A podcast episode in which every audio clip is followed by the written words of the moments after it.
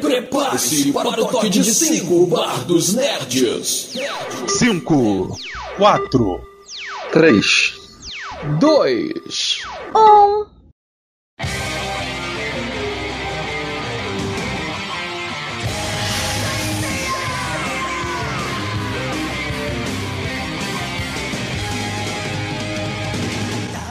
galera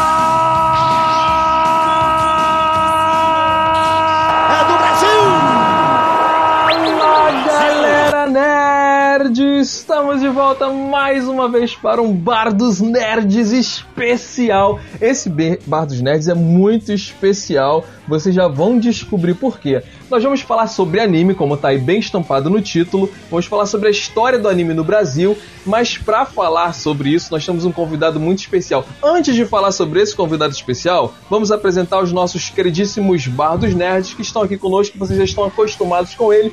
Estamos aqui com o Mano Misa. Fala, Mano Misa!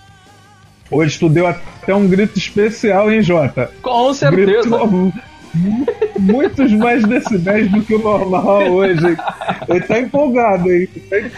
Ele tá feliz com a sua presença. É isso aí. E também temos conosco aqui o nosso amigo de sempre, o filosófico Mendes. Fala, Mendes! Opa, tranquilo. Tamo junto novamente para fazer um apanhado aí da história dos animes na televisão brasileira. É isso, muito bem. E é claro, para falar sobre esse assunto com autoridade, porque nós vamos falar sobre a história do anime no Brasil.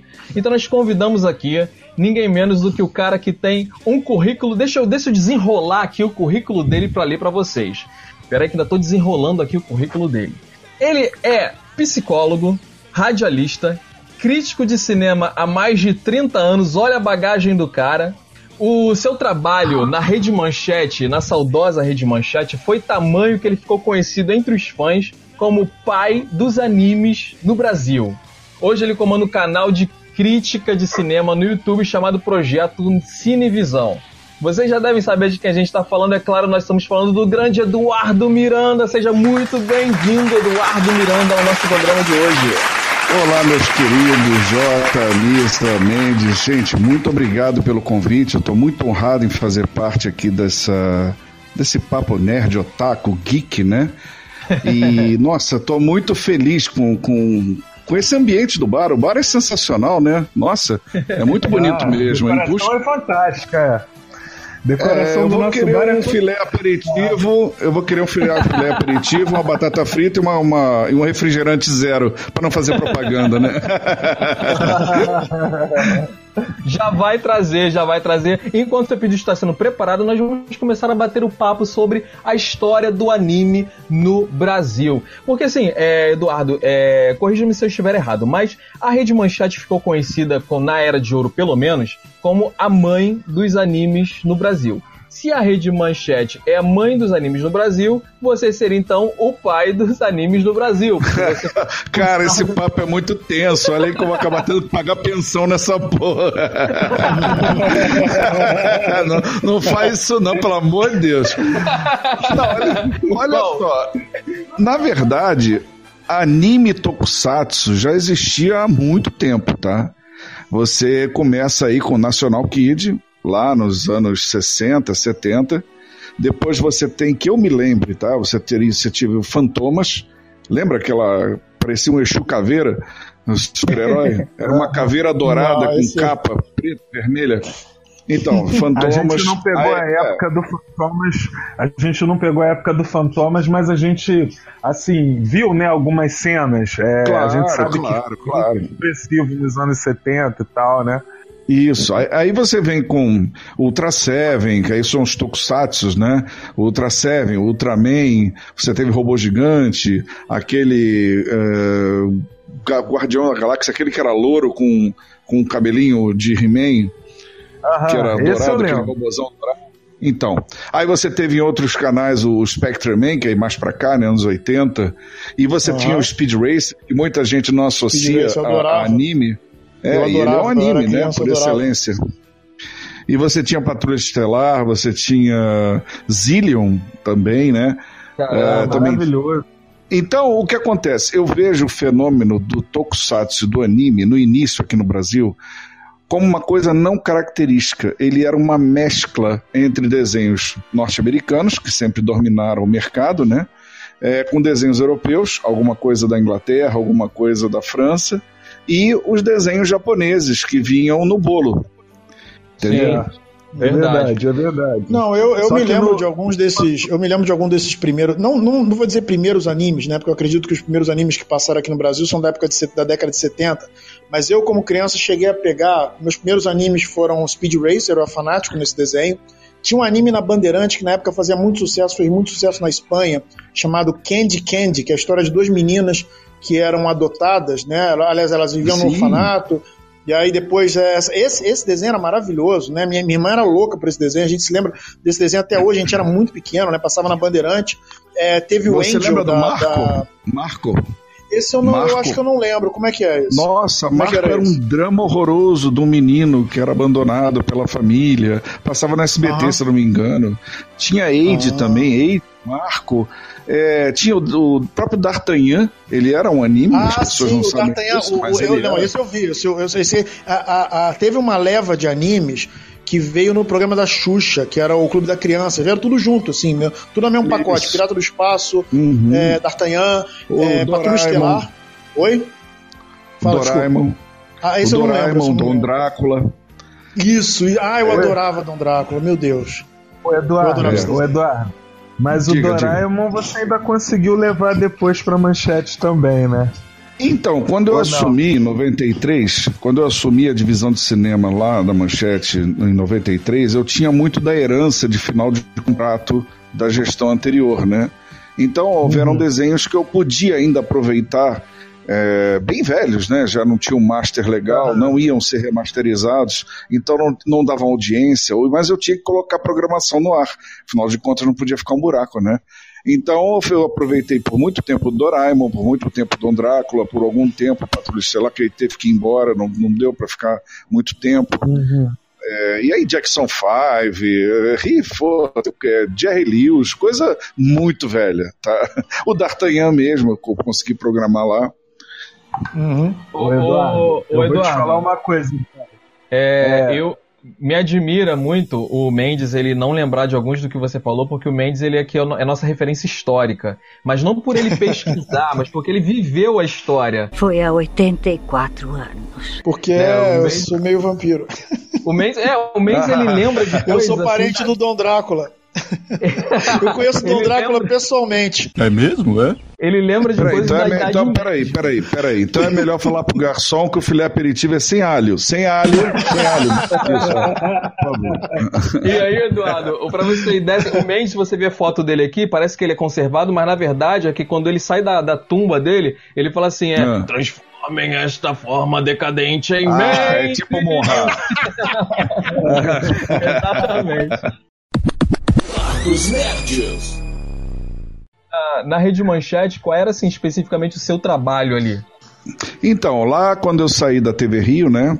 Eu fui da TV Rio, aí eu vou pra Rede Manchete. Lá eu começo, e, e por incrível que pareça, né, isso já estava desde o início, né, porque eu começo como assistente de produção e editor na Rede Manchete em 91, 90, 91. E lá o que, que eu editava? Eu editava justamente os tokusatsu, os, os, as séries ao vivo japonesas. Então minha função era pegar todas aquelas séries e fazer a abertura de break, porque você sabe, né, o, o- a série no meio tem vários breaks. Aquela chatice do comercial que vai estragar o seu momento máximo da, da aventura. É, então, o que acontece? A, a, a programação dizia assim, Eduardo, a, a programação está precisando, por exemplo, Jaspion. Jaspion com três blocos e dois breaks. Beleza, lá abrir os dois breaks. Ou então, o cúmulo que eu fiz foi abrir quatro, é, quatro blocos. Botar três breaks dentro do desenho. Ou então, nenhum vai ter break, vai ser direto. Então, esse, esse era o trabalho de adequação do produto, né? Já que ele era um produto enlatado, eu fazia essa adequação lá. Eu iniciei Entendi, assim. Legal. Legal. É interessante. Ô, ô, mas deixa eu falar, deixa eu falar uma coisinha agora com o Eduardo também.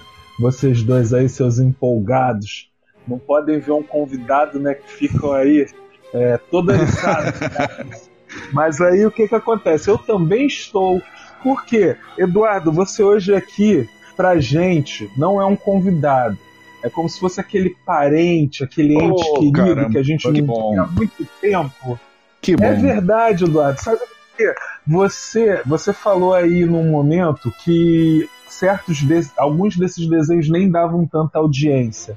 Só que, pra gente, pra quem já era nerd naquela época, era a melhor coisa do mundo. Ah, era, sim. era assim, mudou vida da gente. E eu e o Jota, que a gente se conhece aí desde que a gente tem uns 15 anos, é engraçado porque, assim como hoje em dia as pessoas estão no dia seguinte comentando Game of Thrones ou o capítulo da novela é, ou Big Brother, né? Eu e o Jota, a gente, a nossa amizade se estreitou a gente assistindo anime na manchete e indo no dia seguinte na escola comentar, pô, tu viu o episódio tal, tu viu aquele desenho tal.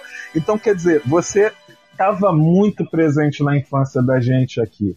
É, é por isso Nossa, que é eu muito fico- hoje aqui com a Eu gente fico muito também. emocionado, fico muito orgulhoso, fico muito feliz, porque, graças a Deus, até hoje, eu nunca ouvi alguém dizer que eu prejudiquei a vida de alguém com esses animes. A não ser os pais que gastaram dinheiro pra caramba, né? Mas eu já, já tomei uma dura de uma mãe. Você, você não sabe o que aconteceu É lá em casa, mas tudo bem.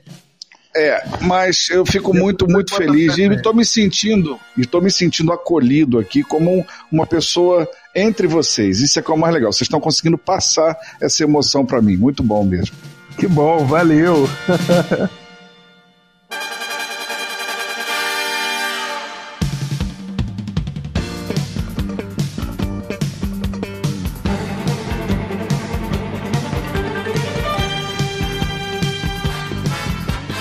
Então, eu vou eu vou perguntar pro Eduardo quando foi que ele começou esse trabalho na Manchete? Como é que conta um pouquinho pra gente como é que foi o início disso aí, Eduardo? E quais foram os primeiros desenhos que você conseguiu também, os primeiros programas? Então, é, no momento em que eu entro na Manchete, eu vou ser assistente de produção né, da, da divisão de cinema de lá, que na época o meu antecessor era o crítico de cinema Wilson Cunha, um grande amigo, um grande apresentador também. Ele comandava o Cinemania. Eu tive a honra né, de poder fazer um pouco de assistência de produção para o Cinemania, que era um grande programa de cinema, um programa sensacional. E ele, claro, como diretor da divisão de cinema naquela época, coordenava tudo e eu fazia essa parte de edição, de abertura de breaks nas séries, nos tokusatsu, né? E o que acontece? A TV Manchete 93, ela sofre a primeira grande crise dela. Ao sofrer a primeira grande crise, a maioria dos diretores, os que podiam, né, eh, deixaram o barco. Disseram assim: olha, não, não vou, já, já consegui alguma coisa em algum lugar, não, não quero ver o que vai acontecer daqui para frente. E, claro, começou a acontecer greve, funcionário que não entrava, e a, a empresa Ah. teve uma crise mesmo. Quem estava lá dentro teve que assumir alguma coisa. E a mim foi destinada a divisão de cinema, que foi um trabalho Uhum. assim que, imagina, você de editor carregando quase 15 fitas na mão, a pessoa bate nas suas costas e diz assim: Ó, agora você comanda a divisão de cinema. Ah, como, opa, como é que é? Peraí, calma, um de cada vez. Peraí, pelo menos dá um beijo no meu pescoço, né? Peraí, É, pô. né? Pois é. É, peraí, vai fazer isso, beija o pescoço, pelo menos. Mas é, aí, cara, foi aquilo, arregaçar a manga, entender o que eu tinha na casa, como eu já falei, né? Esses desenhos todos, para compor uma grade de programação infantil. E partir para o mercado para entender com o diretor de programação na época, que era o Gerardo Lucas, que Deus o tenha, já não está entre nós, é, o que a gente podia fazer de novo, o que a gente podia fazer para mobilizar um, um- fazer uma estratégia, porque entenda, cada um teve que fazer o seu lado. É esse pessoal que é estacionar na porta do bar, já viu, né? Fica lotado isso aqui. Eu nunca vi um lugar tão lotado como esse. Impressionante. Esse bar é maravilhoso. É, só demora a entregar comida, né? Eu tô aqui só esperando o filé aperitivo, mas tudo bem, vamos lá.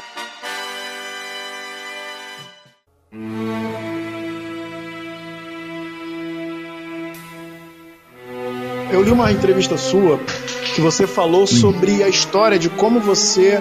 É, como, como foi o processo de aprovação do Cavaleiros do Zodíaco na Rede Manchete, né? Porque assim, a gente sabe que quem é um pouco mais velho sabe que houve uma primeira fase de animes na Rede Manchete, que foi do Clube da Criança, né? Animes que a gente já mencionou, Dom Drácula, Super Aventuras, etc., que foi uma fase também muito interessante, né? Porque até então acho que nenhuma emissora tinha realmente investido pesado em, em animes, né? Mas aí essa foi a primeira fase. E aí depois veio essa fase que você comentou, que houve uma crise e tal.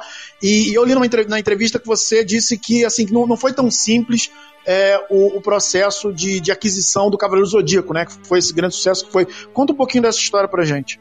Então, é, quer dizer, assim, essa história toda é igual um jogo de dominós, né? É, uma peça tem que bater na outra para chegar até lá. Então, o que acontece? Ao ter que entender o que vai acontecer agora com a grade de programação infantil, fomos é, caçar e eu consegui, quer dizer, lá conseguimos, né, o pacote da Warner, da Turner, que era o Saturday Morning, ou aqueles desenhos da Hanna-Barbera. Tutubarão, Corrida Maluca, Coelho Ricochete, Bacamar ah, Chumbim, é, Tartaruga Touché, Space Ghost, Herculoides, é, Galaxy Trio, e toda aquela, aquela galerona mesmo. Os únicos que não tinham era Zé Colmeia, Flintstone, Rabugento também, é aquele do, Pô, do Pombo. Isso, então isso. eu peguei isso tudo e essa programação, de uma certa forma, começou a dar resultado. Eu acho que é interessante eu falar um pouquinho um dado mais técnico de audiência, né? É, a, tele, a, audiência média de uma televisão, para ela ser uma coisa aceitável, ela tem que bater de 15 para cima, tá? Aceitável. Uhum. Nós lá dávamos zero. Nessa época era zero. Caramba! Meu Caramba, Deus, só zero mesmo. Zero, zero. E aí, um tempinho depois, aconteceu uma coisa que eu chamava de. É que nós estávamos lá, Eduardo. A gente estava lá. Como sim, assim? sim. Mas deixa eu te explicar. naquela época, naquela época, para gerar um único ponto de audiência, precisavam de 126 mil aparelhos ligados. Caramba!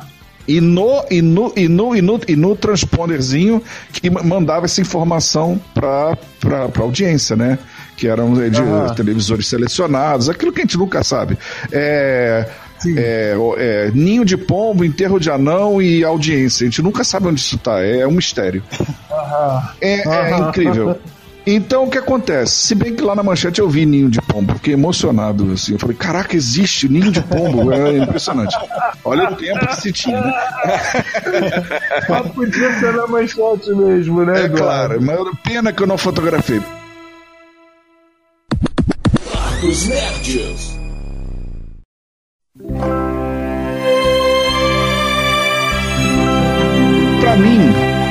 Audiência que chegou a ser até digital, eu brinco, né? Porque ela dava 1, 0, 0, 1, 0, 1, 0, 0, 1, 0, 1, que ela não era nada pra gente. Quer dizer, isso, isso eu tô falando da realidade da programação infantil. A novela dava a audiência dela, ela dava uma audiência boa, mas dava também dar os seus é, reprise, né? Reprises e tinha. Reprise da reprise, Amazônia. É. Amazônia. Tinha lá o, o, Zé, o Zé Trovão lá, na Raiz Zé Trovão. tinha lá as novelinhas. As novelas tinham um público e dava seus números legais. Mas eu tô te dando a realidade da programação infantil. Era zero ah. mesmo. Com o pacote da Warner, né, com esse Saturday Morning, a gente começou a dar quatro, cinco. A gente começou a sair com a cabeça do balde. Era, era algo interessante. Bandeira, né? Esses isso, da Hanna-Barbera.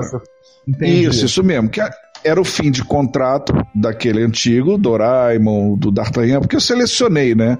Eu selecionei uhum. alguns que os mais velhos eu saí fora com eles porque não davam audiência e não tinha qualidade técnica para ir pro ar. A gente queria dar uma imagem melhor, né? Para não, uhum. para tentar recuperar. Então, beleza, claro, eu tenho claro. minha programação infantil, que eu já, eu já reverti de 0, 1 para 4, 5, 3, 4, uhum. 5 é, e, pô, por mim eu tô fazendo o trabalho. E aí vem o que você me perguntou, o negócio do Cavaleiro do Zodíaco, que foi uma coisa estranha. Porque é, é, numa tarde eu sou chamado numa reunião de, reunião de programação que não foi agendada, foi de repente. Eduardo vem para cá, tal, estão te chamando. E eu cheguei na sala do diretor de programação, só tinham três pessoas lá: o diretor de programação, o diretor comercial e o licenciador da Santoy. Santoy e o um monitor na minha frente e disseram assim: ó, senta aí, assiste e diz o que você acha. Maravilha, me botaram lá um vídeo, 15 minutos de porrada, sangue, batalha, nego furando olho, furando peito e cortando pulso e sangue pra tudo quanto era lado, porradaria. Não, era, não tinha uma não história. Era, o primeiro era um clipe. Ah, era um clipe, entendi. Não, não, não, porque ali só ia até a orelha do Cassius, mais nada. É, ali era um clipe de, de coisas horrorosas, era um clipe medonho. Entendi. E todo em espanhol e, e, com uma música irritante. Cara, era horrível aquilo, horrível. Para você ter uma ideia, a maior parte das cenas todas era aquele mundo de mortos-vivos lá do Máscara da Morte. Era uma coisa horrível, era um visual horroroso aquilo ali. A primeira coisa que eu fiz. uma parte bem avançada do anime, então, né, Eduardo? Nem foi nada do pegaram. início. Nada, é, era uma bagunça. Assim, eu lembro que até a gente, né, até as crianças tinham essa impressão de que era muito sangue em Cavaleiros do Zodíaco, né? Cada personagem Sim. sangrava o, o, sangue de umas cinco pessoas. É, mas isso, mas isso eu tinha, isso eu tenho um detalhe para te dar depois. Isso eu tenho um detalhe depois para te dar que é bem interessante. Mas, ah, quer dizer, aí quando eu vi aquilo que acabou, desligou, né? Os três me olhando, eu olhei e falei assim: olha só, gente, eu consegui reverter uma audiência de 0, 1. Um, para 4, 5 que a gente está dando agora. Se eu colocar isso dessa maneira que está aqui, vocês vão destruir os desenhos que eu coloquei, porque é como você espremer um limão dentro do leite. Vai talhar. Não vai dar certo. Uhum. Não vai dar certo. Aí, pô, ficou um mal-estar horroroso na sala, né? Porque eles queriam empurrar de qualquer maneira aquele desenho, que era o Cavaleiro do Zodíaco, né? Uhum. Para quem ainda não entendeu o que, que era aquilo, era o Cavaleiro do Zodíaco. E o cara da Santoy cada vez mais nervoso, porque ele já tinha passado em outras emissoras, né, na concorrência, já tinha levado o não na cara. E a manchete era a última grande, entre aspas, né? Era a última uhum. grande. E, e claro, a manchete já tinha. Muita gente me pergunta assim, mas Eduardo, o que, que você é, atribui o sucesso de Cavaleiros na manchete? Eu atribuo muito ao terreno de cultura pop nipônica que já existia lá, com os tokusatsu, né? Ah, eu ia te perguntar isso. É, já existiu um. sido com você também, então não foi, era da gestão anterior, né? Exatamente, já, era da gestão anterior. Então entendi, o que acontece? Entendi. Mas o que acontece? Eu, na hora de renovar, eu renovei eles todos. Eu só não renovei o Lion Man, que era o único que eu achava muito entendi. vagabundo. Eu também. Uhum. Mim, tipo assim, Muito obrigado por, por, não deixar o Lion Man continuar. Ele podia ter uma história muito bonita, mas era muito vagabundo aquilo ali. Então Isso não dava. Falar, tinha que eu ser. Eu gostava da história. Eu gostava do. É, não, você, parece que. O quanto eu estava sentado na cadeira assistindo a programação que, que da manchete, até o Lion Man eu gostava, Eduardo.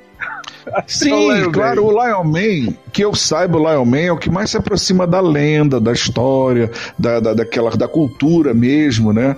Só que pra audiência não, é uma desgraça. Só eu que gostava. Só eu que gostava, Eduardo. Não, cara, eu também gostava de Lion Man. Ô, ô, Eduardo, então você foi o cara responsável por tirar o nosso Lion Man do ar, né? Depois do programa a gente tem uma conversa aí. Não só o normal, como o branco também. Os dois levaram o pé no rabo. Sai daqui, fora. muito obrigado. Muito obrigado, Eduardo. Eduardo, Eduardo. Deus abençoe por ter tirado o Lion Peraí, deixa pelo menos as fritas. Deixa as fritas, pelo menos, pô. Peraí, deixa cavaleiro, vai. É sacanagem, pô. Peraí. Ah, tá certo. Cavaleiro te salvou. olha só, então o que acontece? Eu cheguei e falei assim: olha, isso aqui não vai dar, não rola. E eu sempre tenho na minha cabeça o seguinte: se a Manchete quisesse comprar, de qualquer maneira, eles não teriam me chamado e nem teriam acatado a minha solicitação de episódio. Não é? Eles teriam feito a compra e dito: olha, Eduardo, bota isso no ar, como fizeram com o S Mangá. O S Mangá foi assim: eles jogaram no meu colo e disseram: se vira, bota isso no ar. E eu me uhum. ferrei todo. Mas Cavaleiros não, Cavaleiro era uma aposta e essa aposta estava em cima da minha decisão artística. E eu botei o pé na mesa e botei. Falei: olha, é, gente, olha só, eu só posso dar parecer com episódio. Com isso aqui eu não tenho como dar parecer. E aí o cara ficou muito irritado da Santoy. E ele, claro, teve que se virar para me mandar episódios lá e falou: Ó, oh, vai ter tudo em inglês, em japonês, em, em espanhol. Eu falei: não tem problema nenhum, só preciso entender uma história linear, nem que seja em pantomima, em olhar. Beleza, aí uma semana depois, estavam os episódios na minha mesa, e aí sim eu entendi que era um grande desenho, que era um desenho de batalhas épicas, um desenho para para os amigos, né? Para um desenho que falava de amizade, de, de guerra, ah. de, de, de, símbolos astrológicos e principalmente falava de coisas arquetípicas, né? Porque aí vem a parte psicológica, coisas que todo mundo fala. Ah. Cavaleiros, todo Muito mundo fala de né? signo. Né? Oi? muito heróico. E foi era o que eu ia heróico. te falar. Eu ia te falar isso, Eduardo. Que passar só um clipe de cenas de ação do Cavaleiros do Zodíaco ia, ia aterrorizar qualquer um, pô. Ia ser Foi sangue, o que aconteceu. pra tudo quanto é lado, pô. Não ia passar a ideia da história que realmente Então, tinha foi o que anime. aconteceu. Foi o que aconteceu. Não, não, não atendeu as outras emissoras. O diferencial meu ali naquele momento foi bater o pé e dizer eu quero o episódio inteiro. Porque as Aham. outras olharam aquilo e disseram não, obrigado. E o cara também não fez por onde trazer nenhum episódio. Mas ali eu bati o pé e falei: não, eu preciso de episódio. Sem isso, meu, meu parecer é não. E aí me trouxeram os episódios, entendeu? E isso fez toda a diferença, é. né, Eduardo? fez toda a diferença, porque o que acontece? Eu entendi a história. Eu entendi que aquilo ali não era só um banho de sangue, que era uma coisa extremamente violenta, não era guro, entendeu? Não era uma coisa absurda Uhum. aquilo ali. Era uma coisa que dava pra gente exibir. No... Porque, entenda uma coisa, é uma época em que não há classificação indicativa. Aquilo É ali é do, seu, é do seu bom senso. Aquilo ali é o bom senso do programador. Enquanto você tinha alguns programas botando criança pra dançar na boquinha da garrafa ou É. humilhando anão, você, Verdade. você tinha que ter você tinha que ter critério, você tinha que ter cuidado, porque senão você acabava fazendo uma besteira e aí podia gerar um processo, mas não um processo de censura ou outra coisa qualquer, mas de adequação mesmo. Aham. Então é aquela coisa, vamos de bom senso. Aí você, tinha meio feito uma outra pergunta. respondeu. É, você respondeu uma pergunta que a gente ia fazer: se havia censura ou não naquela época. Mas não, você já não havia, não havia, não havia Era nada. uma- Era bom senso senso. mesmo. Exatamente. É o Jota Então, que que- queria te fazer uma pergunta. Acho que o Jota ia falar alguma coisa, sei lá. Voltou do além aí, voltou do além túmulo. Então, peraí, deixa eu- só concluir. Então, o que acontece? Conclui. A, a base que os tokusatsus deram à TV Manchete já centralizava a galera que gostava de cultura pop nipônica. Não os desenhos. Os desenhos era tudo pupurri. Era tudo misturado, era, era sortido, né? Como eu falei. Americano, europeu, japonês. Mas os tokusatsu não. Eles criavam um bloco nipônico ali. Então, para mim, é, excetuando o Lion Man, eu renovei todos. Todos foram renovados e, principalmente, eu comprei novos. Quer dizer, comprei. Eu, eu contratei novos. Tokusatsu. Aham. Eu não parei com a tradição. Eu continuei com ela. Entendeu? Porque o- eles o- eram a base da audiência nipônica na manchete. Aham. Entendi. Dos Nerds. Na época, o que você acha que tem a diferença assim, do Cavaleiro que trouxe o boom dos animes da, da- da- dessa. Então, aí essa é a segunda parte da história. Contratado o Cavaleiro, vi o Cavaleiro, os editores lá colocando tudo bonitinho e tal. Aí me chamaram lá embaixo e disseram assim: olha, eu quero nas ilhas de edição. Ilha de edição, né? Aí eu olhei e falei: caraca, o cara logo no primeiro corta a orelha, né? Beleza. Então vamos fazer o seguinte. Aí a primeira coisa que eu falei: sangue não espirra, sangue não escorre. Toda a cena de sangue, todo mundo vai achar que viu a cena lá na época, mas não viu. Lá na época você Aham. viu tudo frisado e a orelha, que tinha três frames, eu botei dois frames, eu diminuí. E ela frisada, ela não pulsa como no, no original. Hum, Então era uma edição cirúrgica para não cortar a sequência. caramba, que entendeu? trabalheira, hein? Não, foi Muito muito trabalho, obrigado, você não tem ideia. Aí o que E acontece? Esse é o detalhe, né, que você ia me falar, né? Esse é o tal do detalhe, né? Isso, Interessante. isso, exatamente. Aham. E outra coisa, quando colocamos Cavaleiros, não deu droga de audiência nenhuma. A Hanna-Barbera dava mais, Corrida Maluca dava mais que Cavaleiro. Cavaleiro dava três, dava dois, dava quatro. E aí eu recebi telefonema, olha seus Cavaleiros aí. Mas isso na primeira semana. Porque eu entendo uma coisa, nós estamos falando dos anos 90. Anos 90 não tem internet como a gente conhece. Não tem é. YouTube, não tem Whats- WhatsApp, não tem Facebook, não tem essa. Não tinha nem Orkut, eu acho. Eu acho que se tinha Orkut, estava Não, tinha começando.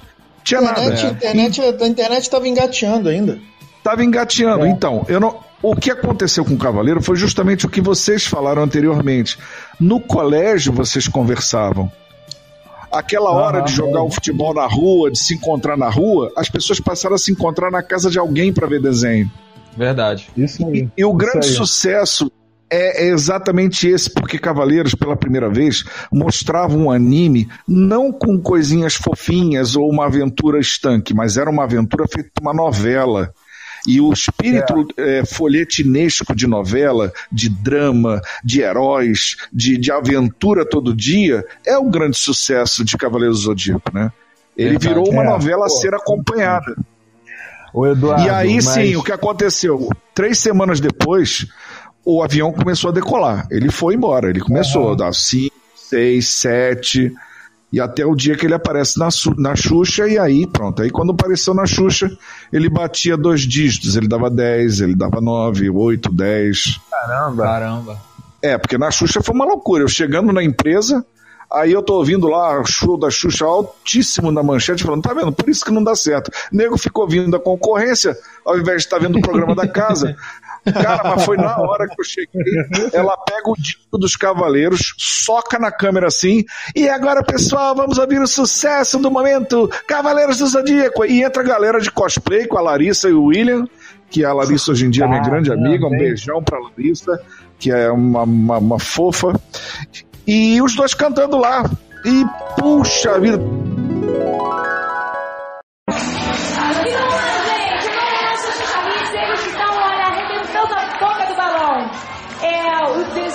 Coisa que as pessoas curtem pra caramba, pra caramba. A música todo mundo canta demais. Vamos receber com o maior carinho Larissa e William. Chu, chu,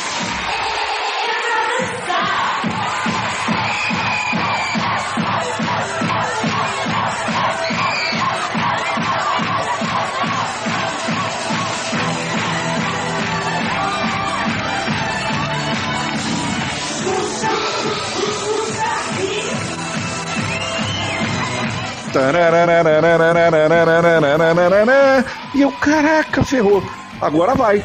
E aí, amigo, o negócio foi mesmo e a ponto de chegar a bater um dia a sessão da tarde, que para mim foi o um grande momento, né?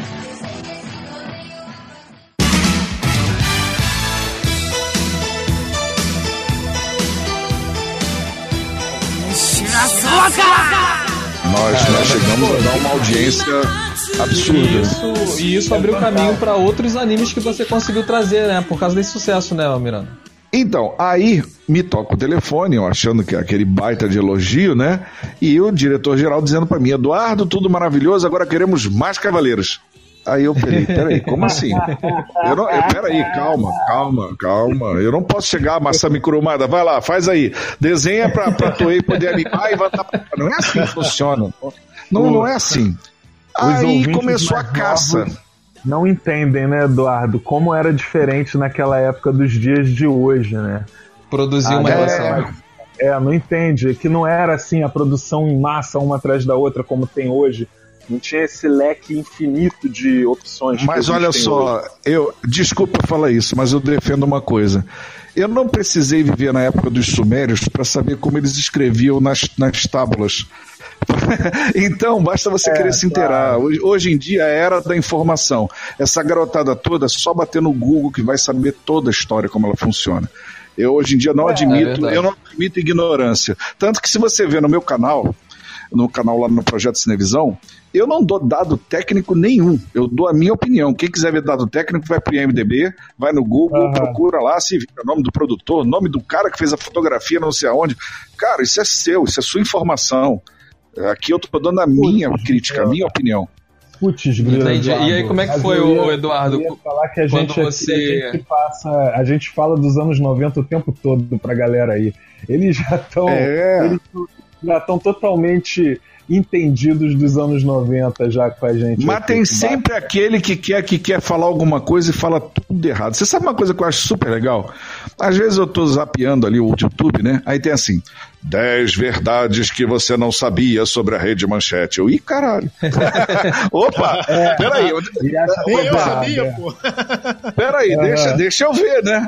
Cara, eu fico vendo uns absurdos assim que o nego fala. Da onde eles tiraram isso? Eu fico tentando lembrar onde estava essa pessoa e na época devia ser um brilho nos olhos dos pais. É, como, é que, como é que ele fala isso, meu Deus? Com que fonte ele falou isso? Assim, é, é. cinco verdades sobre Cavaleiros do Zodíaco, a programação. Eu, peraí, pelo amor de Deus, não, não tem mistério. Quer, quer, quer saber? Pergunta para mim, eu não morri. Faz como vocês estão fazendo, entendeu?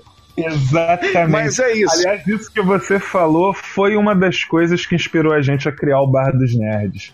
Mas eu vou ah, deixar legal. o Jota e o falar, senão daqui a pouco eles, eles vão me expulsar do bar, o Eduardo. Não, não, eu queria saber. É, Eu queria saber do Eduardo como é que foi depois que teve esse boom, né? Como é que foi que, que ele trouxe mais animes e tal, com essa Então, exigência. Aí, aí veio a loucura. Veio a loucura. Porque eu não tinha acesso a nada. Você lembra? Estamos nos anos 90. Eu não tenho acesso. Nenhum. Eu tinha acesso a, aqui no Rio de Janeiro, tinha uma casa chamada Shobu Rio, que tinha fita que o pessoal trazia do Japão gravada para tentar ver alguma coisa. Eu pedia para para o boy ir lá pegar algumas fitas para dar uma olhada, mas era tudo coisa que eu não entendi, não fazia ideia do que era aquilo. E aí tinha alguns distribuidores que me mandavam é, produtos, né? Que aí foi onde eu escolhi o Shurato e o Samurai Warriors para tapar o buraco. Pô, é, nego, nego faz mó teoria de Shurato, Samurai Warriors. Não foi nada, gente. Apareceu lá, eu peguei e botei no ar pra, porque era parecido com Cavaleiro, ponto. Eu precisava de Cavaleiro. Ele- eles pediram mais cavaleiro, Mas toma mais cavaleiro. Tu quer É, mais toma mais cavaleiro? cavaleiro. Toma, é isso. É desespero. Não, aí nego fala as verdades sobre Shurato, as verdades sobre Samurai Warriors. Não existe verdade, existe desespero para não perder minha cabeça. Eu tinha que ter cavaleiro no ar. Dos Nerds.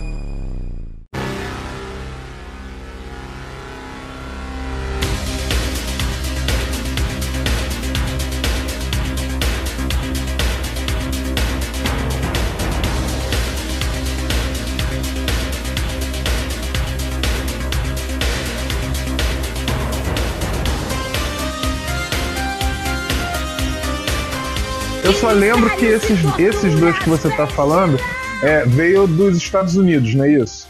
E aí já veio com cortes de lá. Então o pessoal fala que o desenho chegou muito alterado aqui e tal.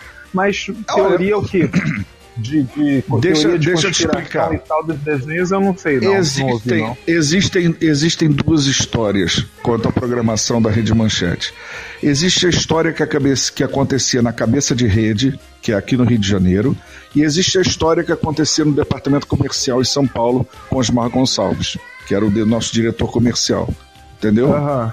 Então, Entendi. as, as, as deliberações aconteciam aqui, na cabeça de rede.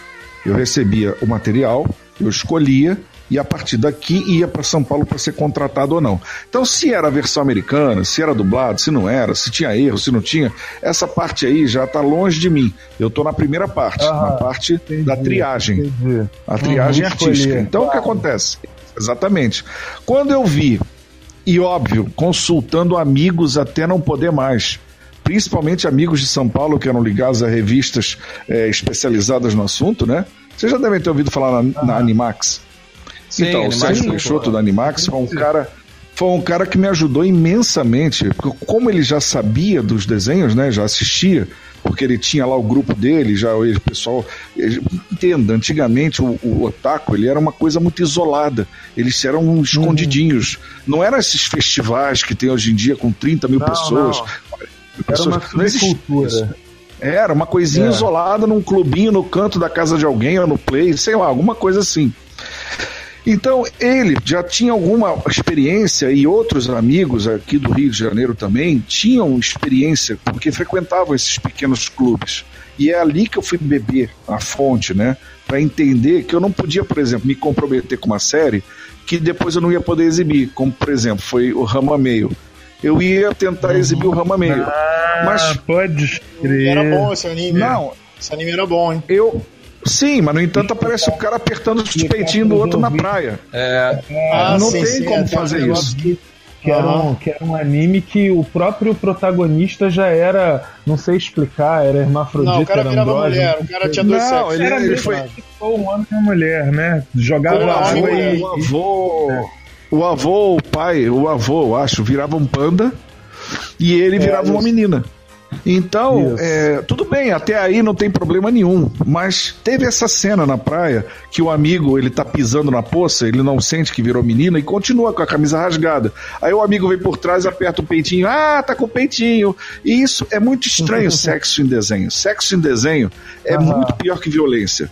Violência, você corta, substitui cena, é, elimina uma cena inteira. Sexo não, porque japonês parece que adora falar de problema em cima de sequência de sexo. É, muito Aham. complicado. É, é muito complicado. Teve Porque, tipo outro assim, também você que foi o. cortasse-. Não, porque se você cortar, você ia cortar o diálogo, é isso? Exatamente, eu não teria como compor aquele diálogo com cenas abaixo. Porque a cena tem a ver com diálogo. Por, por exemplo, no, no S-Manga, o Detonator Orgon, né? Quando eles falam o problema máximo, quando eles falam todo o problema da série, é uma sequência que tá um casal pelado flutuando com um robô gigante com a mão aberta. Quer dizer, caraca, ali o que aconteceu, o editor na época, o Luiz Paulo, sensacional editor que eu tinha, ele substituiu a, justamente aquilo foi um trabalho muito sério, porque ele foi caçar na série toda o que eles diziam para botar como se fosse uma premonição do que ia acontecer. Olha, foi uma Caramba. loucura aquilo ali. Uma loucura. Ele botou em negativo. Foi, foi lindo, aquilo ali foi lindo. Aquela, aquela edição do Detonator Orgon foi, foi louca. E acabou Mas aí que o que aconteceu? A gente Acabou percebia. A gente percebia É, acabou que o cuidado, né? Detonator Organ, ele, ele até a abertura da, da própria, do próprio S-Mangá, né? Ah, sim, claro. Aquela... E não, mas você sabe que ela foi toda reeditada, essa abertura, né? Ah, Porque é? essa, a abertura original era, não dava pra você ver de tão ruim. Era tão ruim. Não, era tão ruim que a US Corps do Brasil adotou a nossa abertura como abertura deles. A nossa edição. É. Aquela que você vê, você, se você parar pra, se você parar para dar uma olhada direitinho naquela abertura, o editor, o Luiz Paulo, ele colocou ela falando, as imagens falam com o que a mulher tá cantando lá. Sim. Ah, se você parar para ver a tecnologia que vai te dominar, é o cara entrando dentro de um meca, é, é assim, é, tem tudo a ver uma coisa com a outra, é bem legal. Então, o É que acontece é verdade. isso. Você, você, você é obrigado a, a explorar para tudo quanto é lado. Eu cheguei a ter criança na minha sala para me dizer se o desenho era legal ou não. você tá gostando, meu filho? Você tá achando legal? Oi? Pode salvar.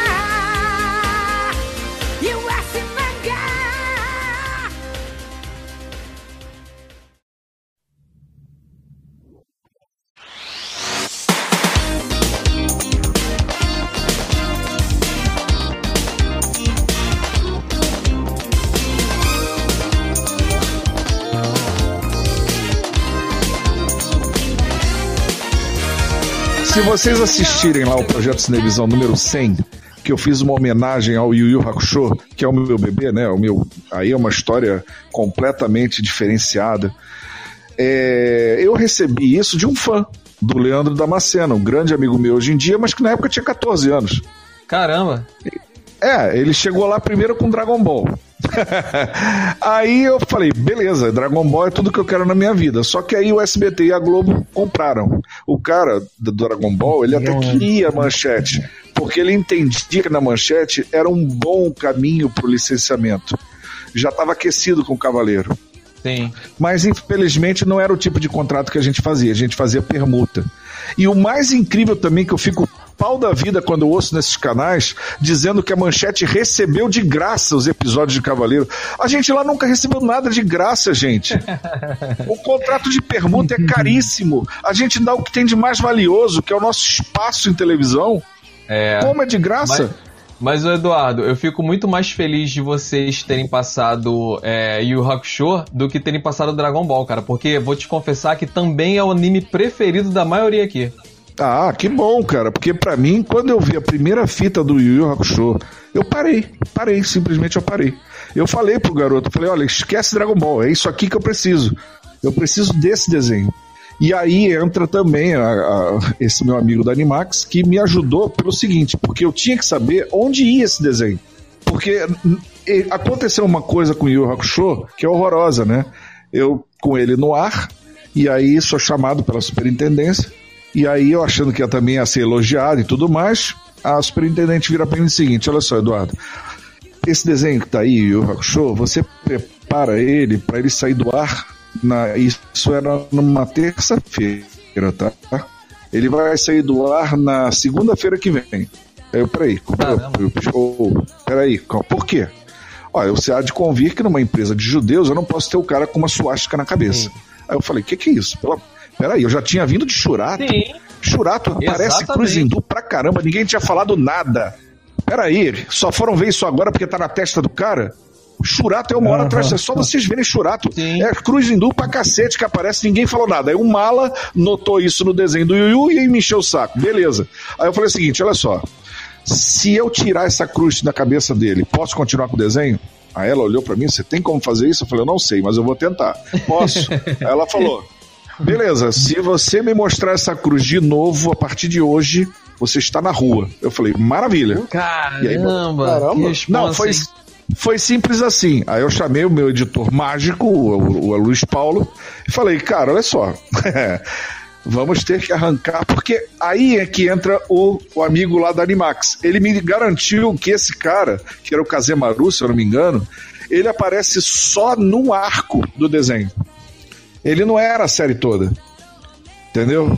Entendi. Eu não lembro desse personagem. Ele só aparece no arco. Aí Você não lembra da cruz Alô? porque ele removeu a cruz. É, claro, com certeza. É, com certeza. aí o que aconteceu? Fomos para a melhor ilha da casa, foi me dada a melhor ilha, que era um suíter, na verdade, com o que tinha de mais moderno, porque isso a manchete tinha. Ela podia não ter muita coisa, mas a manchete tinha os equipamentos mais modernos da atualidade daquela época. Foi a primeira televisão com som digital, né? Óbvio. Você podia ouvir a manchete no rádio, não sei se vocês lembram. Eu não lembro dessa, dessa, Sim, dessa lembro, lembro. do rádio, não. Eu não Vocês lembram, rádio, né? Não. Lembro. Então, claro. era lá no finzinho esquerdo. No finzinho do lado esquerdo tava a, a manchete, você podia ouvir ela em digital, em casa, assim, um sonzão enorme. Era sensacional. Então, o que acontece? Eu sentei lá e aí eu falei para ele, cara, me mostra o que você tem aqui para me tapar essa coisa aí na testa dele. Aí ele foi mostrando, mostrou o wipe, né? Que é um, sabe aquele efeito que é, hoje em dia é tudo em computação gráfica, né? Mas antigamente você botava assim, primeira parte, segunda parte, epílogo, o nome do filme, sabe aquele nomezinho que vem embaixo, amarelo? Aquilo era feito nesse equipamento, que era uma máquina. Aí eu falei o seguinte, beleza, vamos ver a cor da testa dele. É tal, faz uma bolinha, beleza. E o cara me olhando, né? Tipo, você tá maluco. Então, agora a gente vai tapar essa, essa com a bolinha. E o bacana é que tinha um joystick nessa máquina. Então você, por exemplo, a gente via assim, olha, o, Kazemaru, esse cara, ele vai dar um salto, vai bater aqui nessa, a gente fazer a marcação na tela, a gente vai, ele vai bater aqui e vai bater aqui embaixo. Vamos lá? Frame a frame isso, tá? Caramba, aí soltava, frame a frame. aí ia lá com a bolinha, frame a frame. Por quê? O bom é que o anime, se você reparar, ele mexe mais o background do que o próprio personagem. O background do anime, ele se move muito mais que o personagem principal. Por exemplo, se você Aham. quiser fazer um soco, um soco de anime, você liga o chuveiro bem forte e vai subindo a mão devagarinho. Fica igualzinho o soco de anime. Seus ouvintes agora vão ficar no banheiro fazendo isso. Eu tô vendo Vou isso. fazer, vou Mas, sair da, é, da sala, é, não, vou é sair um dessa live e vou vamos fazer, fazer isso. vídeo, vamos no fazer meu próximo vídeo, banho, no É, meu próximo é, banho eu é. vou fazer isso. Eu quero Você ver liga os bem forte o vídeos. chuveiro e vai, e vai Ah. subindo com a mão devagarinho com o chuveiro atrás. Vai ficar igual um soco de anime. Então, mas lembra só de filmar a mão, tá? Pelo amor de Deus. É, já viu, né? Senão vai ter que chamar o seu, o seu Aí o que técnico aí pra cortar. É, já viu, né? E o pior, esse aí já até morreu também. Então já, a galera tá toda indo embora. Não tá mais. Não tem quase ninguém. Ainda bem que vocês me entrevistaram, tá? Deram sorte. Olha só. Para, para com isso, vá, pô. Ah, vai que, eu, vai que eu bebo muito nesse bar aqui, pego o carro, sei lá, olha só. Já é tulipa. te levar em Eu não bebo O É, vai te bebo deixar em casa. Foi. Ah, obrigado. Pô, valeu, vou ter anjo. Então tá. É, então o que acontece? Essa questão toda da, da- de tirar, isso fez do Yu Yu Hakusho um produto muito especial pra mim. Porque eu literalmente salvei ele de sair do ar. E o Yu Yu Hakusho não vem pelo distribuidor, vem pelo fã. Onde eu entrego ao departamento comercial e o departamento comercial encontra quem quer, que, quem quer trazer isso para o Brasil direto do Japão. Ele não tinha passado em lugar nenhum. Entendeu? Aham. Ô, ô, ô, ô, aí- Eduardo, aí mas uma foi pergunta claro- aqui. Uma pergunta aqui bem ignorante minha. É, naquela época que, assim, que a, que a internet era, era escassa, como que um fã conseguiu pra, conseguia para te trazer isso? Então, você volta a dizer, não deixa de assistir a primeira parte do episódio 100 do projeto Cinevisão, que é a homenagem ao Yu Yu Hakusho, e os fãs te explicam isso. eles Ah. falam, porque eles tinham um clubinho, eles tinham um clube aqui no Rio de Janeiro, onde eles se reuniam, e aí um peruano chega com um monte, não, pedindo Akira, e eles conseguem Akira pro cara, e o cara manda os VHS pra eles. cara, só assistindo para vocês verem a aventura que é pro Yu Hakusho chegar na minha mão. É impressionante então, o relato deles. Que tá, galera que tá ouvindo a gente, é, se liga lá no canal do Eduardo é, e assiste esse episódio 100 para ficar sabendo dessa história. Ele não vai contar aqui não, você assiste lá. Foi gravado de forma luxuosa, né? Porque foi gravado no estúdio 1 do YouTube Space, aqui no Rio. Super produção.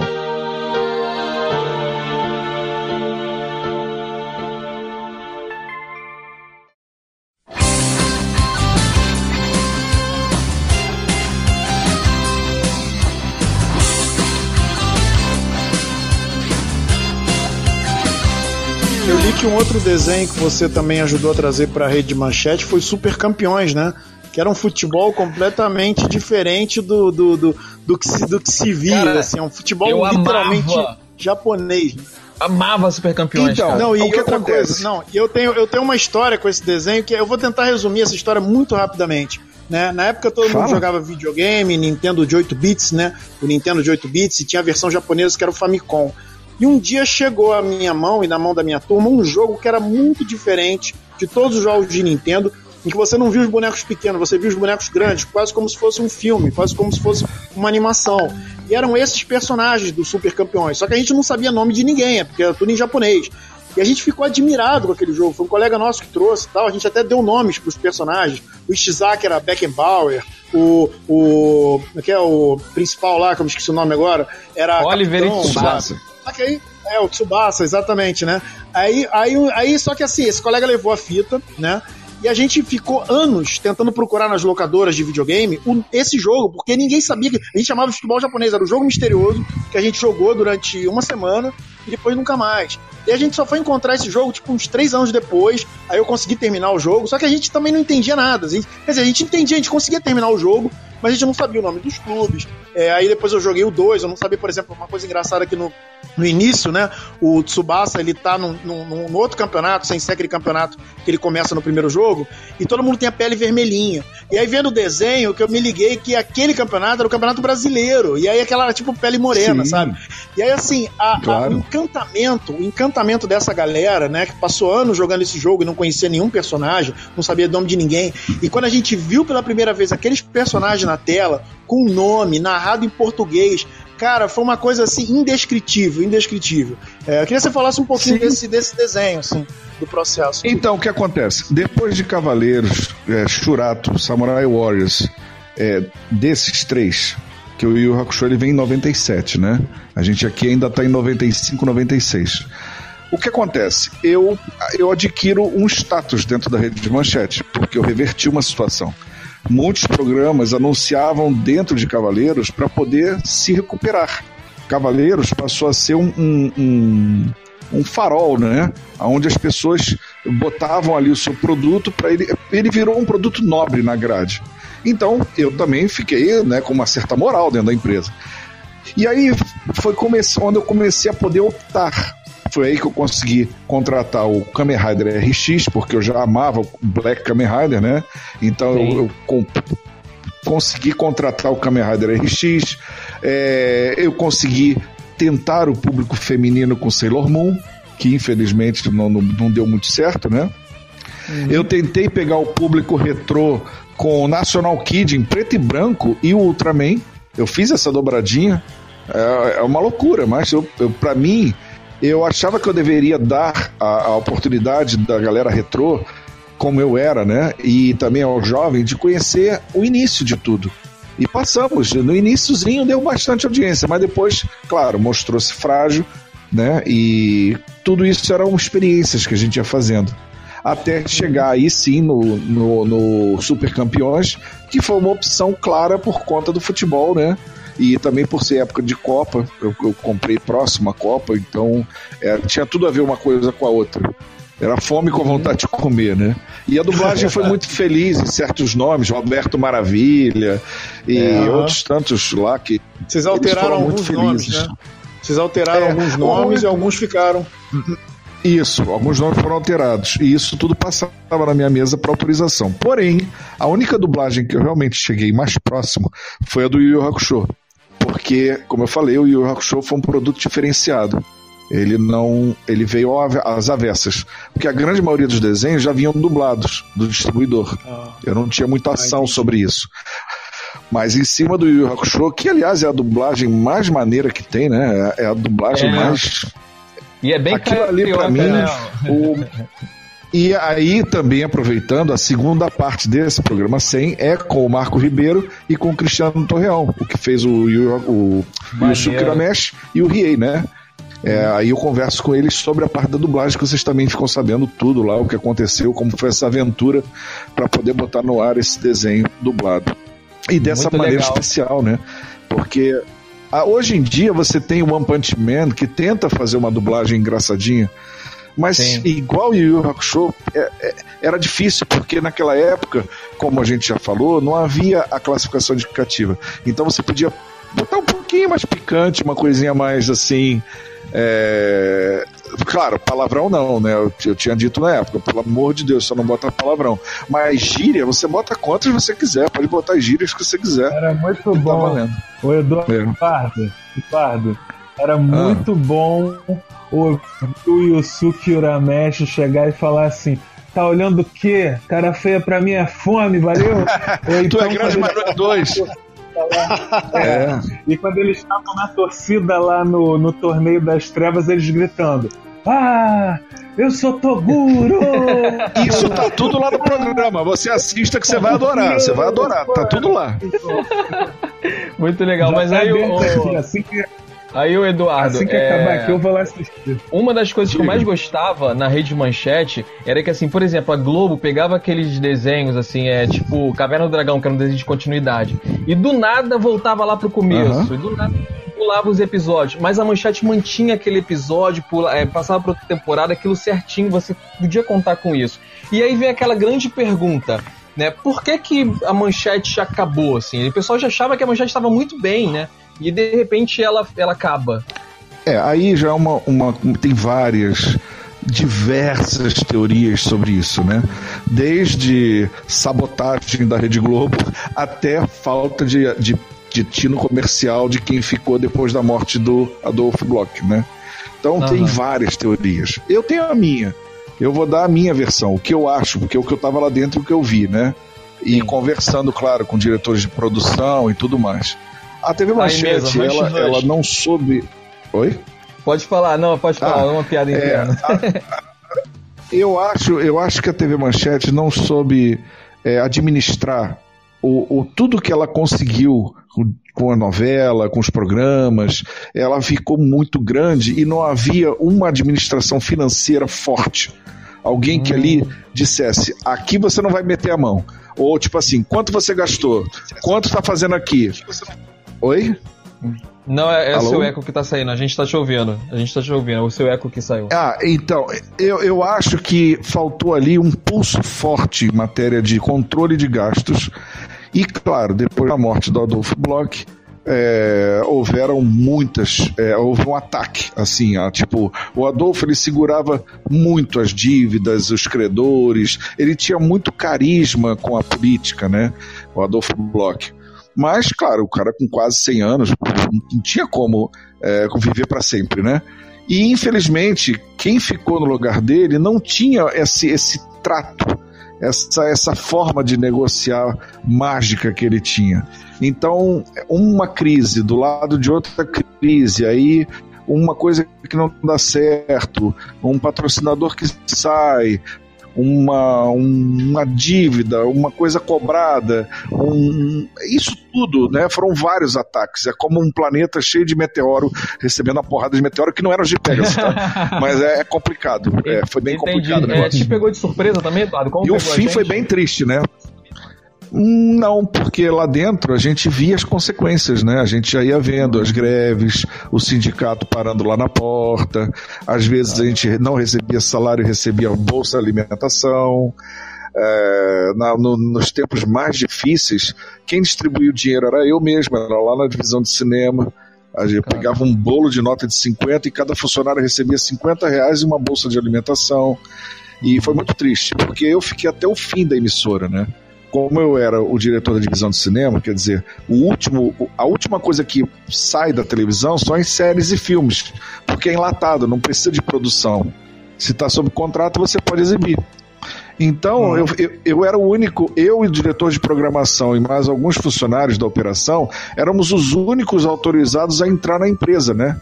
Eu lembro de eu passando pelo piquete, nossa senhora, o que eu fui xingado ali, nego ah. olhando para mim com raiva, aí o cara, o, presidente do sindicato, viria dizer: olha, não mexe com eles não, porque eles é que estão garantidos se a gente vai receber alguma coisa ou não, porque a emissora é. não pode sair do ar. E aí a gente é. ficava lá dentro, reprisando o que podia, até o mais amargo fim. E, completando, eu sempre falo, fui eu que desliguei literalmente a luz da, da manchete, né? Caramba, né? Não tem aquela máxima. Quem, a luz. Última sair, a luz. Exatamente, fui eu. Eu, eu. Caramba, Isso aí, cara. o diretor de programação estava lá na sala dele, ele sai da sala dele, vem até, desliga a luz dele, né? Porque a manchete era toda de vidro, era um corredor enorme de vidro. E você via tudo escuro, não tinha, era, já era noite, né? Tarde para noite. Aí ele saiu, desligou a luz dele, veio, bateu na minha porta e falou: Eduardo, acabou, vamos embora. Aí eu falei, porra, acabou mesmo? Acabou, vamos embora. Aí eu fui, desliguei. Quando eu desliguei a divisão de cinema, a manchete toda ficou escura. É assim, horroroso. É lembrar aquilo ali é horroroso. É. E aí no dia seguinte o prédio já estava tomado pela TV Ômega, né? Que no futuro viria a ser, viria a, ser a Rede TV. E era uma coisa horrível, porque um prédio era tudo que restou da rede de manchete, de funcionário. Jogados assim, em cima de mesa, no chão, sentado onde fosse. Não tinha distinção mais do que era gerente, diretor, faxineiro, editor, produtor. Era tudo numa sala. E no outro lado, o que já viria a ser a TV Ômega, né? Vindo no corredor, chamando pelo nome e levando lá para conversar. Cara, quando eu vi aquilo, eu falei: ah, não, aqui eu não vou ficar, eu vou enlouquecer. Aí pedi férias. Eu tinha quatro acumulados. Aí o cara do RH, porra, tu é maluco? Tu vai pedir férias agora? Eu falei, cara, eu não vou aguentar, não quero isso pra mim, eu tô fora. No mesmo ano eu fui pra TV Globo. Ah, em 99 mesmo, eu comecei. Legal. E, e, aí, é, Eduardo, nossa, numa situação. Foi... Que diferença então você sentiu da manchete pra TV Globo? Bom, primeiro não, a diferença aí, salarial. eu quero saber. ah, tá. o que eu quero tu... saber do Eduardo é que então ele foi responsável pelos desenhos. Não, mas calma, ô Misa, ele vai chegar lá, ele, mas eu queria fazer assim, quando ele chegou na TV Globo, que diferença que ele sentiu assim de impacto, assim, pô, isso aqui não é a minha casa, não é rede manchete, é uma outra, é, é, é bem diferente. falou, salário. Não, além do salário.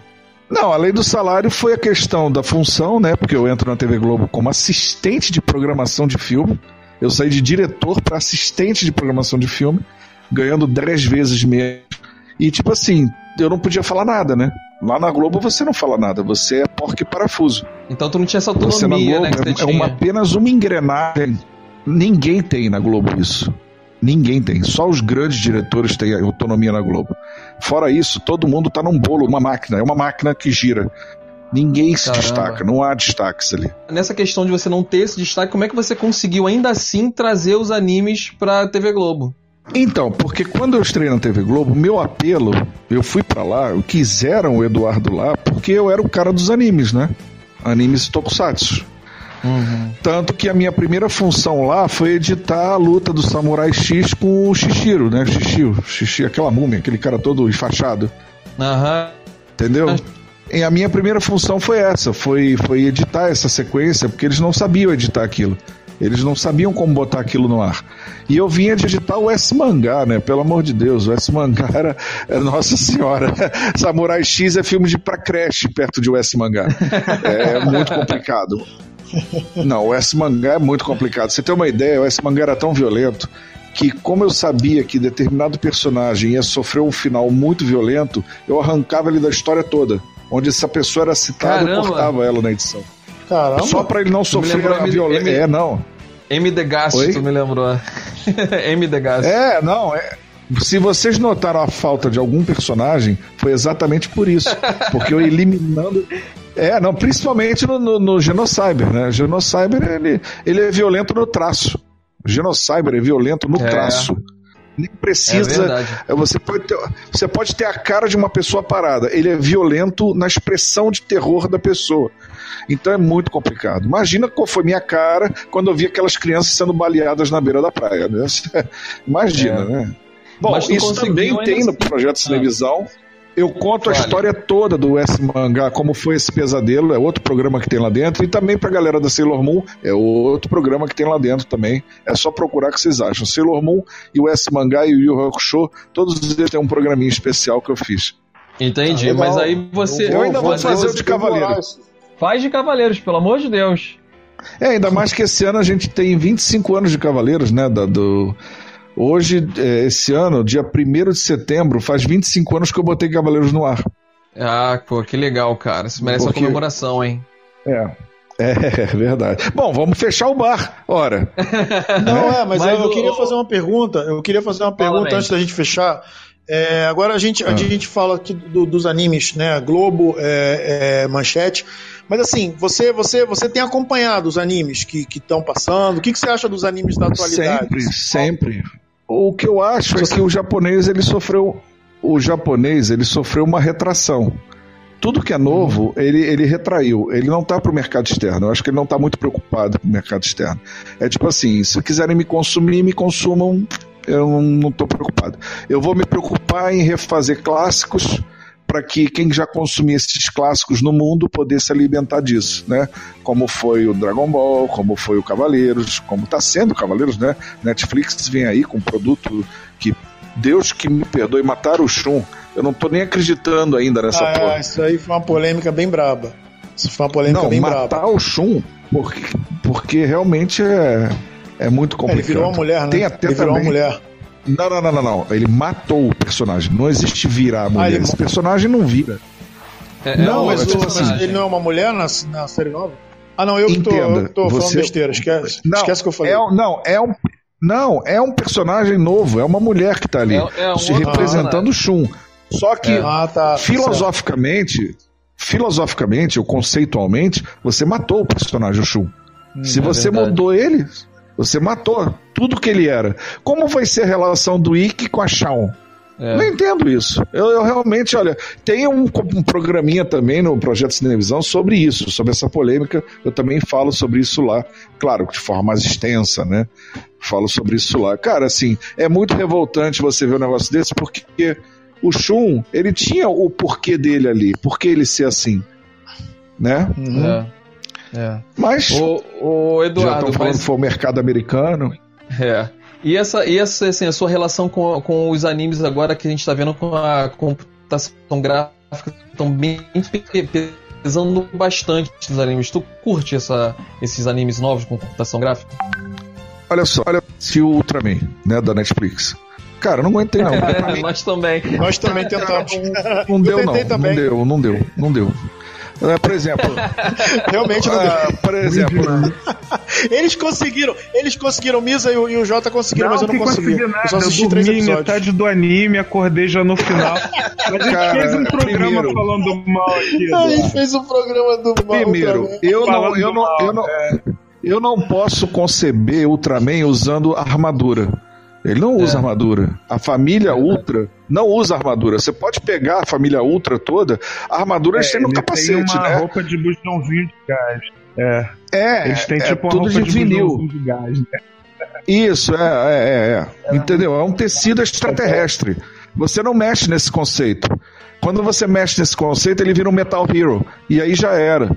Ele É deixa verdade. de ser o, o- o Ultraman. Perdeu a essência. Então, pra mim já não é? deu. Legal. Por exemplo, Knights of Sidonia. Caraca, é, é desenho Rivotril. Eu vejo aquilo, durmo com uma desgraça. É, é não, verdade, Mas verdade. peraí, Eduardo. Mas, Eduardo, Mas, assim, você citou no programa um que eu adoro, da atualidade. One Punch. Qual? One Ah, Punch não, é o One bom. Punch é legal, mas, Punch mas não poderia ser exibido em TV aberta. Não? Com a atual classificação Não, não poderia. Ah, Muito pesado, né? ele, Muito ele violento. facilmente, ele facilmente ganharia 20 horas, aí já era. Mesmo que ele tivesse um episódio ou outro. Porque, por exemplo, é, quando eu cheguei na TV Globo, eu tive que tirar do ar o Inuyasha. Por quê? Uhum. Porque o Inuyasha, Era- era quando passou a também. classificação indicativa, ele tinha episódios livre, 20 horas, 21 horas, 22 horas, livre, 10 anos. E a gente sabe que eh, os animes precisam ser assistidos em sequência. Não tem como você pular episódio, não é?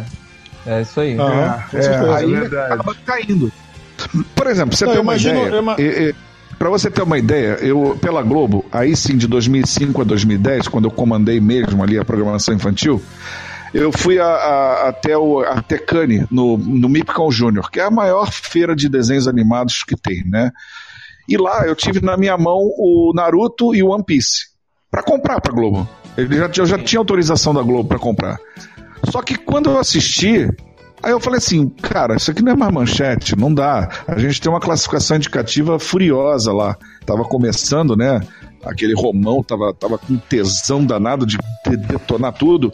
Então eu falei assim, não tem como colocar isso, que eu vou fazer a Globo gastar um dinheiro numa coisa que vai ter que tirar do ar.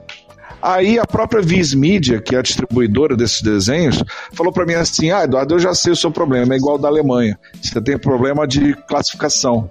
Aí me mostraram as versões alteradas, que é aquela do cigarro vira palito, é, foguete vira, vira picolé, sei lá, aquelas porra, né? E o Naruto, então, ficou totalmente deformado. Eu falei assim: ah, não vou botar isso no ar, não- meu público não merece isso, eu não vou. Eu sou muito purista, sabe? Eu acho que o Ah, desenho não foi tem alteração. Mas o, Aí foi pro SBT. Ô Eduardo, você. você Mas é, só é, passou o que uma salvou, temporada lá também. é, o que salvou a gente de desses cortes foi justamente o streaming e a internet, né? Porque aí você tem o desenho lá, a Netflix, por exemplo, desenho pra, pra adulto. Você consegue ver o desenho todo com tudo que o desenho é de como essência. Mas olha, vamos ser sinceros, vai. Os subbers já salvavam a gente há muito tempo disso. É. Pelo amor de Deus. Desde a internet fixada, quem, quem nunca viu um desenho quase que ao mesmo tempo no Japão? Sim, a Crunchyroll, ela se ferra por isso. A Crunchyroll, se você assinar, você tem um delay de 4 horas, 6 horas, sem assinar um delay de 12. Mas nunca vai ser a velocidade de um streaming. Uhum. É. Entendeu? Então ela É. não consegue assinantes da maneira como ela gostaria, porque o fã de anime, ele é ávido. Ele não aguenta ficar esperando. Então ele já vai direto e já consome da pessoa que liberou o episódio. E pior, não só, não só o episódio, mas o episódio já legendado. É. Então como é que você batalha contra isso? Verdade, mas não o que eu digo é. O que eu digo é que é, a, a grande vantagem desse todo o serviço sobre a, a TV aberta é justamente isso, né? Porque a TV aberta não pode passar essas cenas e tal, então tem esse, esse, esse sofrimento. Na verdade, a TV aberta nem está passando mais desenho, porque não pode fazer propaganda voltada direto para criança. É. Então, é, já, já ninguém se interessa em fazer programação infantil. Na verdade, o SBT e a Bandeirantes, que ainda queimam alguns desenhos, elas queimam porque tem pacote de desenho e horário para botar ali, não tem programação para botar ali. Então ela preenche o buraco ali com desenho animado, sem nenhum. e bota institucional, bota programas dela ali no meio. É, coisas da própria emissora. Porque É verdade. Cara, é difícil você ver. a- Não tem como. Você vai. Aí o que acontece? Na TV a cabo, aí já é um peso duas medidas, né? Tudo muda. Você chega na Cartoon, porrada de, de, de anúncio pra criança. Só anúncio pra criança. É.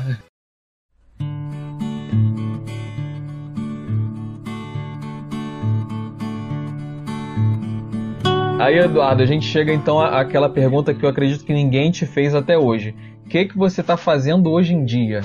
Então, é, hoje em dia é aquele negócio, a vida muda, né? De figura completamente, situação do país, essa coisa toda. Eu, claro, agora dei um tempo, voltei para essa minha função de psicólogo, né? Para clinicar. E tô com um canal do YouTube, que estou tentando investir nele de alguma forma.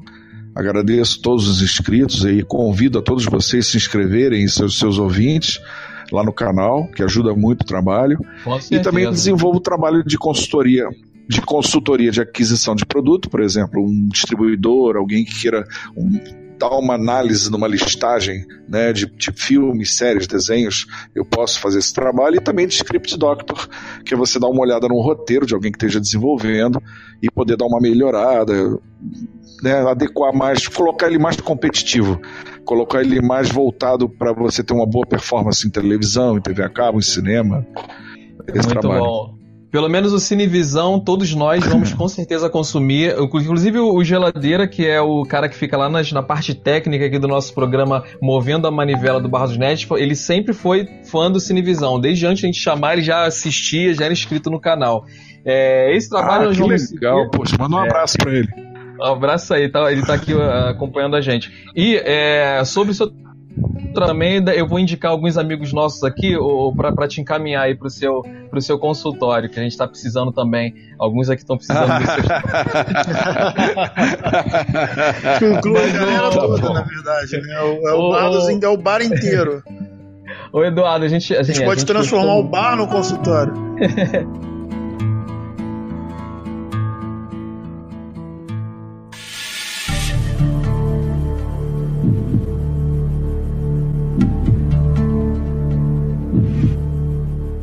A gente gostou muito da Diga. tua presença, Eduardo. A gente quer agradecer muitíssimo. Mas antes de, de entrar nos agradecimentos, nós temos como tradição ah. um quiz para todos os nossos convidados especiais. Ih. são algumas perguntas para medir Nossa. o seu nível de notícia. a gente já viu que como otaku tu tá Maria. muito bem, mas o que será dos outros temas nerds? Então vamos fazer hum. 10 perguntas para depois da sua pontuação você vai Ai, ganhar um card com a pontuação. Vamos lá então começar o Show. Vamos lá. A primeira pergunta eu mesmo vou fazer. Vamos ver se você está preparado para já. Geralmente a gente começa com a pergunta bem difícil da primeira, ó. De que É, a pergunta de aquecimento. yes. Pergunta: de que material é feita a armadura dos Cavaleiros de Ouro? Essa é difícil, hein? Uh, de ouro? Deixa eu conferir aqui a resposta. Muito Qual bem. é a cor do cavalo branco de Napoleão? Oh, obrigado, puxa vida. Sabe que essa, essa pergunta a gente erra por achar que tem alguma sacanagem aí no meio. É, exatamente. Pegadinha. Eu já ia dizer, eu já ia dizer, eu já ia dizer Vibranium, sabe assim, ia ficar difícil. Muito bem. A segunda pergunta, não sei se o Misa ainda tá aí. Misa tá aí? Eu acho que o Misa caiu, então Misa, Mendes, faz a segunda tá pergunta. Muito ruim tá, eu fazer, então, é, a segunda pergunta é: qual o nome do Cavaleiro de tá Pegasus? ruim demais a internet. Qual Pô, o nome do Cavaleiro jura? de Pegasus? é, jura? Ele já até falou. Ceia, ceia barra Hermes Baroli. Ceia barra Hermes Baroli. Olha só! muito bom, muito bom. A terceira pergunta é: qual é o nome dos quatro personagens principais de Yu Hakusho? Não precisa sobrenome, não, só os oh, nomes. meu Deus do céu. A Yusuke, uh, o Riei, o Isso. Kurama e o Kuabra. Isso, Isso, excelente. Mas vamos lá, mas né, fora, fora, fora do mundo otaku, fora do mundo otaku. Pode, pode perguntar lá. fora do mundo otaku. Vamos chegar lá, isso aqui é pra gente Caraca. garantir. Meu Deus. É, Entendi. A quarta pergunta também. Quarta pergunta é qual o nome do principal ataque do Yusuke Urameshi? É Leigan, né? Isso! Leigan, essa é a resposta. Leigan, agora começa, Leigan. agora começa a dificultar um pouquinho, hein? Qual o nome do alter ego Ave do Hulk? Maria. Ué, o Bruce Banner? Muito bem, Bruce Certa Banner. resposta. Essa eu quero ver, hein? Vai lá, Mendes. Quem é mais rápido, Flash ou Mercúrio? Eita, existe esse dado? Existe. É. Você pediu de dificuldade. Flash ou Mercúrio? Se a gente levar em consideração. Incluir o Super-Homem também, mas. Se a não, gente levar em consideração aquela animação da Warner, o Flashpoint, que onde o Flash chega a, a, a, a alterar o espaço-tempo, eu diria que seria o Flash. Mas eu não. Muito bem. É... Foi por, por dedução lógica ah, é? que acertou. Ah, opa. A sétima pergunta, vamos lá. Qual o nome da personagem jogável de Tomb Raider? Ou Tomb Raider, como preferir? Jura? Lara Croft? Lara Croft. Mas tá fácil demais isso, gente. E, eu tô ficando com medo. Tem que mudar, tem que mudar essas perguntas aí. Não, o Misa disse que achava que tava difícil. O Misa, o Misa se subestimou. Se subestimou Foi aqui. O Misa aqui. Então deixa eu é. perguntar a próxima, o Jota. Essa, essa a é próxima, melhorzinha. Pra mim, pra mim seria mais difícil, né? Quais são as seis joias da manopla do infinito? Eita! Eita, olha que você sabe que minha filha acabou de, pre de pregar as joinhas, as joinhas numa, naquela coisa de pipoca que estava no cinema. Rapaz, tá lá no quarto, ó. Mas vamos nós. tem a do, tem, tem a do tempo, tem a da alma. Dois. É, destino. Ih, não. Tem destino. Não é destino? não. Não, não. Não tem pem, pem. Ah, pé, pé, música para Eduardo Miranda, sabe? Tempo para Eduardo Miranda. Não, cara, eu não tenho de cor, eu não tenho de cor as joias, infelizmente. É a alma, Essa é alma, difícil, essa é difícil. Alma, ó. tempo, alma você. alma, tempo, via, da- não tenho, desculpa. Ah. Rolou. Vamos lá, ó. É, ah, você acertou algumas, né? Mente, tempo, espaço, poder, alma e realidade. Pronto, Mas tá- olha aí, tá vendo? Agora me, diz uma coisa. Uma pessoa que tem uma manopla dessa, fala sério, teria alguma dificuldade em vencer alguma coisa? Nenhuma, absolutamente Não. nenhuma. Nenhuma. Nenhuma. Ela pode é, mas eu acho melhor a gente não falar sobre Vingadores Né, não Ultimato, senão vai chover aqui. Não Fica vamos entrar nisso, não vamos entrar programa. nisso. Deixa pra lá. Já tá convidado pra voltar pra falar Você sobre realmente É. quer? Eu acho que vão fechar teu bar, vão quebrar teu bar todo. Vamos quebrar o bar, vamos, vamos. Exatamente. é. É, qual o nome, qual o nome Fala, do primeiro?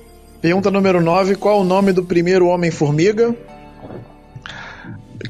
Que é, é, é o Michael Douglas, né? É o. Sco- é, não, é o Pin, não sei o que Pin. É, Ah, pra mim tá valendo, acertou. Tá, acertou que metade. Pin, não. Só É o faltou o Hank primeiro Pym. nome. Primeiro nome dele. Hank Pym, É o Hank Pym. Hank Pym. É o Hank. Pym, Hank Pym, Mas foi, mas foi. Hank Pym. Mas foi. Meio Eu ponto falei o nome do ator, Michael Douglas. É, meio ponto. Valeu. meio ponto nessa. E a última pergunta, décima pergunta: qual poder mutante? Hum, Peraí, repete, repete que picotou. Qual o poder? qual o poder mutante da feiticeira escarlate? Viu? Caraca. Ah, ah, raios vermelhos que saem pela mão. Sabe assim? Cara, pegou pesado comigo, assim. é. Ah, Qual é? Fala pra mim, agora eu fiquei curioso.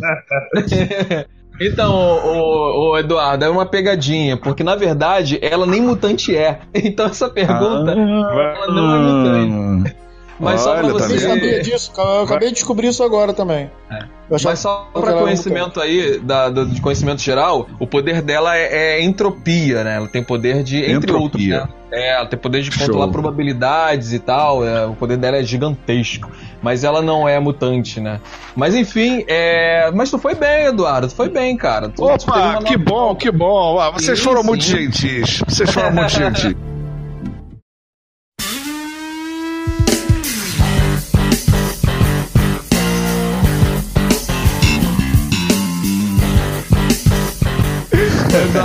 Gente, a gente quer agradecer muitíssimo tua presença. Tu é um cara assim super simpático, carismático. Ah, e que isso, olha.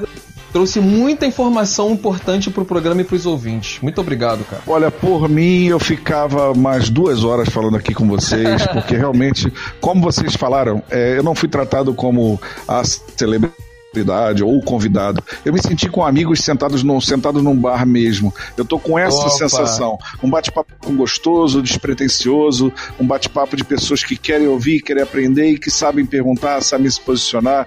Então, olha, parabéns pelo cast de vocês, é sensacional, super recomendado mesmo. E com certeza eu vou divulgar isso, não tenho, não tenha dúvida. E dizer para Oh. vocês que eu queria pedir um espaço para poder dar um recado. Sim, vai ficar à vontade.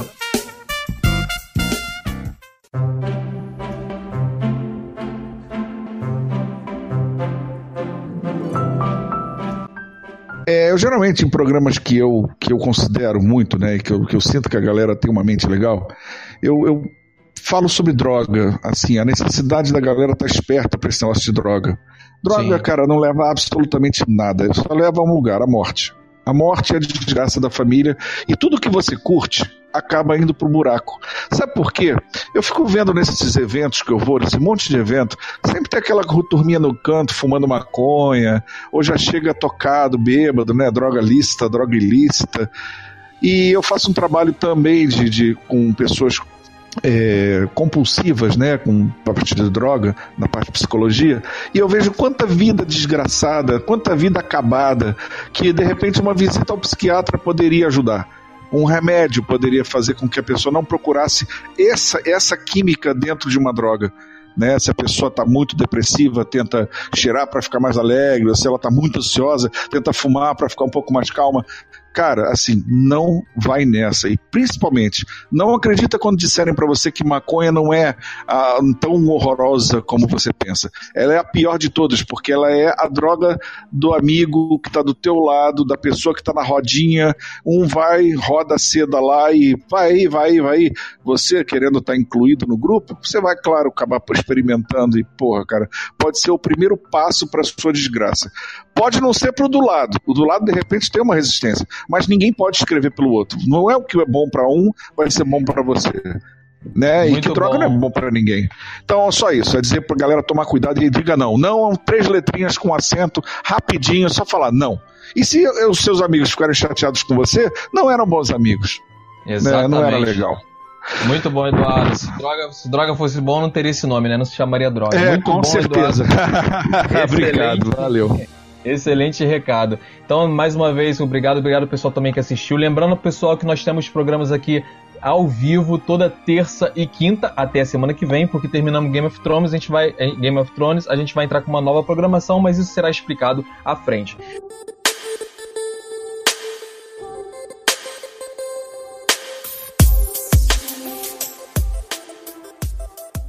Obrigado mais uma vez ao nosso convidado, Eduardo. Depois que terminar Muito o programa. Muito obrigado, pessoal. Passa, ali depois no caixa e paga a tua conta, tá? Mas peraí, não, não, sacanagem, pô. Eu vou pagar esse filé que não veio, essa batata frita tá mole aqui, essa Coca-Cola quente. Fiado. Ele achou que ia pagar não, fiado. Não, achei que vocês tinham pago isso aqui, gente. Ô, oh, volta aí, cara. Achou que ia Cara, fala sério. Valeu, galera. Valeu, Valeu, grande abraço. Fomos! Foi muito legal, hein? Muito legal mesmo.